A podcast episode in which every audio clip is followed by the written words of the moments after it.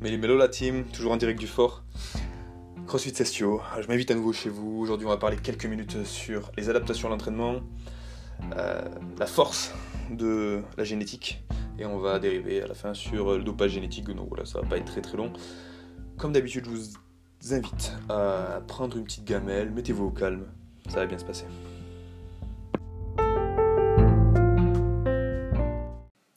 La question qu'il faut se poser, c'est pourquoi s'entraîne-t-on? Qu'est-ce qu'on recherche à travers l'entraînement? Peu importe l'objectif, que ce soit pour euh, rester en bonne santé, hein, donc euh, un objectif de santé ou un objectif à l'autre extrémité de compétition, et tout ce qui va se situer entre ces, deux extrémités-là, euh, l'objectif de l'entraînement, ça va être de développer des adaptations physiologiques qui vont nous rendre plus performants. Cependant, nous ne sommes pas tous égaux dans le développement de notre potentiel. Pour illustrer, euh, euh, ce point-là, un exemple assez simple, on prend deux personnes, on leur fait vivre le même protocole d'entraînement pendant sur, sur une période plus ou moins longue, et à la sortie, malheureusement, on n'obtient pas les mêmes résultats entre les deux personnes. Pourquoi? On va voir qu'il y a des facteurs qu'on va pouvoir contrôler et des facteurs malheureusement qu'on hérite. Et voilà, et ces facteurs vont entraîner des différences entre les individus. Donc depuis les années 90, les causes essentielles des variations individuelles de la réponse à l'entraînement sont d'une part d'origine phénotypique, donc phénotypique j'entends là par le niveau d'entraînement du sujet, le niveau actuel du sujet, et d'autre part la capacité à s'adapter à l'entraînement qui est d'ordre génétique ou d'origine euh, génotypique. Ce qu'il faut retenir, c'est que sur ce dernier point, c'est en lien avec ce qu'on pourrait appeler le plan architectural d'un être vivant, c'est-à-dire la composition en gènes d'un être vivant qui vont définir les des caractéristiques spécifiques du corps de l'être vivant. On n'a pas tous la même composition en gènes, du coup on n'est pas tous identiques. Donc heureusement. heureusement. Euh, ce qu'il faut retenir, c'est que le gène on pourrait dire grossièrement que c'est une unité d'information qui est transmise ben, par l'hérédité, par les parents, simplement. Donc ça, on ne peut pas le contrôler. On hérite d'un panel de gènes, et de ces gènes, nous allons développer certaines caractéristiques qui vont être différentes de, de nos voisins, simplement parce qu'ils n'ont pas eu la même hérédité. Les informations contenues dans le génome. Le génome, c'est l'ensemble des gènes d'un être vivant, doit être transformé un produit génétique, capable d'assurer une fonction dans le corps. Ce mécanisme s'appelle l'expression génétique. Donc j'ai un gène, une information qui est placée dans un gène, le corps va arriver à, si on peut dire grossièrement, l'extraire, et de cette extraction, il va, cela va permettre d'assurer une fonction dans l'organisme.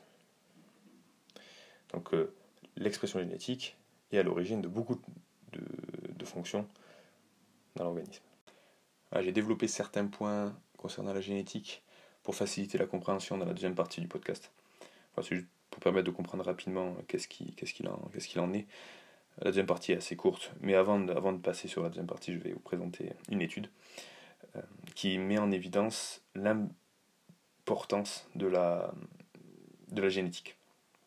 On a, vu que les paramètres qui vont entraîner des variations de la réponse à l'entraînement entre deux individus, entre plusieurs individus, avait deux origines, une origine phénotypique, donc qui dépend du niveau d'entraînement du sujet, et une origine génotypique, donc qui dépend de la, des gènes, de la composition gène du sujet. Au niveau de l'étude, qu'est-ce qu'ils ont fait? Ils ont euh, pris des paires de jumeaux, une pleine paire de jumeaux, qui, et là c'est important, n'étaient pas entraînés. Donc des paires de jumeaux sédentaires, n'ayant vécu aucun protocole d'entraînement. En gros, des paires de jumeaux avec, euh, un niveau zéro toutes les paires n'étaient pas entraînées, ça c'est super important. Ils les ont entraînés pendant 20 semaines. Au début du protocole d'entraînement, ils leur ont fait passer un test de VO2 max, donc ça va servir de marqueur performance. Et à la fin, bien sûr, des protocoles, ils leur ont fait passer à nouveau un test de VO2 max pour voir ben, euh, l'augmentation qu'il y a eu et les changements qu'il y a eu durant les 20 semaines d'entraînement.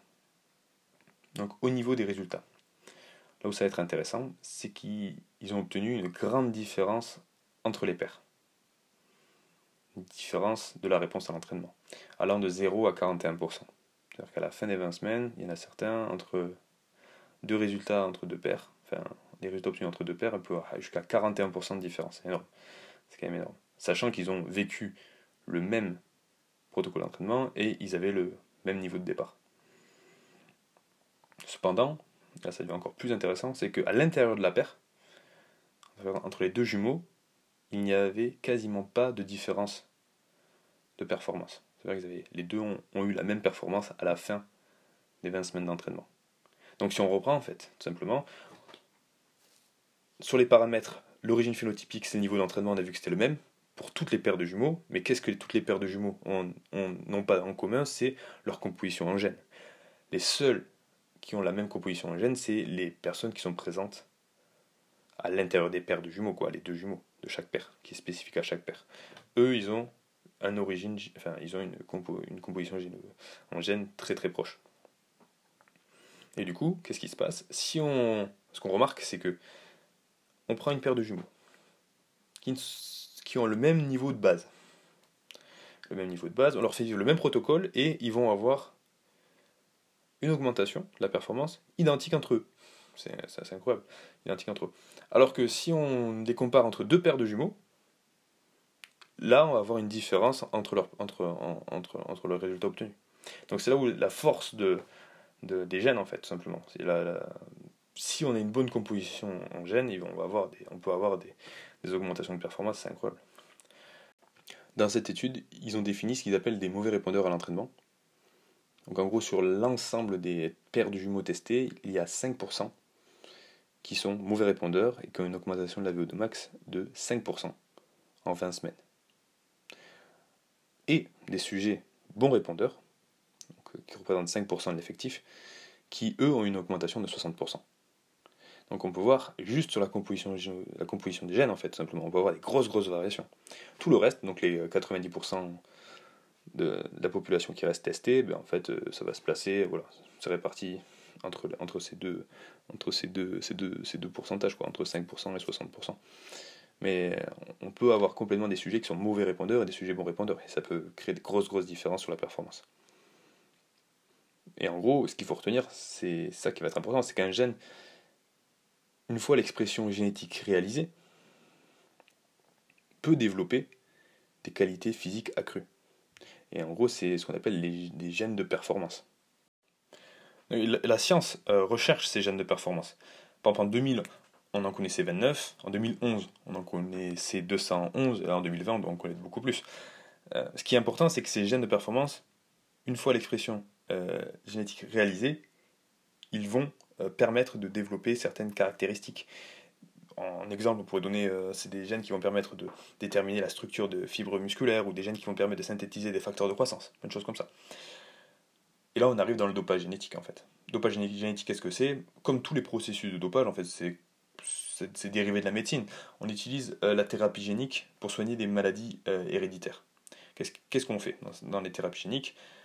On remplace des gènes défectueux ou, ou des gènes manquants par des copies saines et on va exactement faire le même système pour les sportifs. C'est-à-dire qu'on va prendre un sportif et on va lui transmettre un gène, un gène de performance. Et là, une fois que l'expression génétique sera réalisée, ben, il va développer des caractéristiques euh, qui vont l'aider à être plus performant. C'est pour ça que même avant de transmettre le gène, on va savoir quel, sur quoi on veut jouer, sur quel, quel, paramètre on veut, améliorer chez l'athlète. Et donc, du coup, on peut faire des, mecs un peu modifiés. Euh, ça, c'est assez, marrant. Euh, et du coup, comment ça fonctionne? Mais Pour le dopage génétique, bon, sans trop rentrer dans les détails, on va transférer un gène, le gène dans le corps de l'athlète, on va utiliser un vecteur. Le vecteur, c'est un virus euh, génétiquement modifié dans lequel on aura placé le gène. Une fois que on, le transmet le, virus direct par voie sanguine, une fois que le virus est à l'intérieur, qu'est-ce qu'il va faire? Euh, dans le virus, il y, a des, il y a des substances héréditaires. Dès qu'il arrive à l'intérieur du corps, il va libérer ces substances héréditaires dans des cellules. Il va libérer ces substances héréditaires dans des cellules cibles. Et là, les cellules cibles vont se reprogrammer en gros. Et acquérir ben, le gène. Après expression génétique et développement de certaines caractéristiques propres à la performance. Il y a une deuxième possibilité, bon, c'est anecdotique, mais on peut prélever directement les cellules de l'organisme d'un individu, les mettre en contact avec le virus, puis les réintroduire. Ça marche aussi. Actuellement, la détection du dopage génétique est particulièrement difficile. Pourquoi? Parce que le produit issu du gène injecté ne diffère pas de celui du gène endogène, donc du gène produit par enfin, du gène euh, créé par l'organisme. Donc il n'y a pas de différence là-dessus entre les deux produits et du coup on, ne peut pas le détecter. Cependant, il serait très facile de chercher les traces d'ADN exogène dans un tissu musculaire. Mais la problématique, c'est que le code mondial antidopage ne permet pas d'effectuer un tel test sur les athlètes. C'est-à-dire qu'on n'a pas le droit d'aller chercher carrément, de venir extraire une fibre musculaire pour la tester chez un athlète, car c'est une technique euh, invasive tout simplement, et euh, actuellement c'est interdit. Alors que ça arrangerait, ça permettrait de savoir si les athlètes euh, pratiquent le dopage génétique ou pas.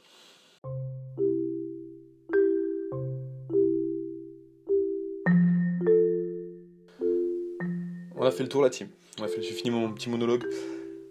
Donc voilà, j'espère que ça vous a ouvert un petit peu les yeux sur euh, l'importance de la génétique. Bon, bien sûr, ça ne fait pas tout, hein. il y a l'entraînement aussi derrière.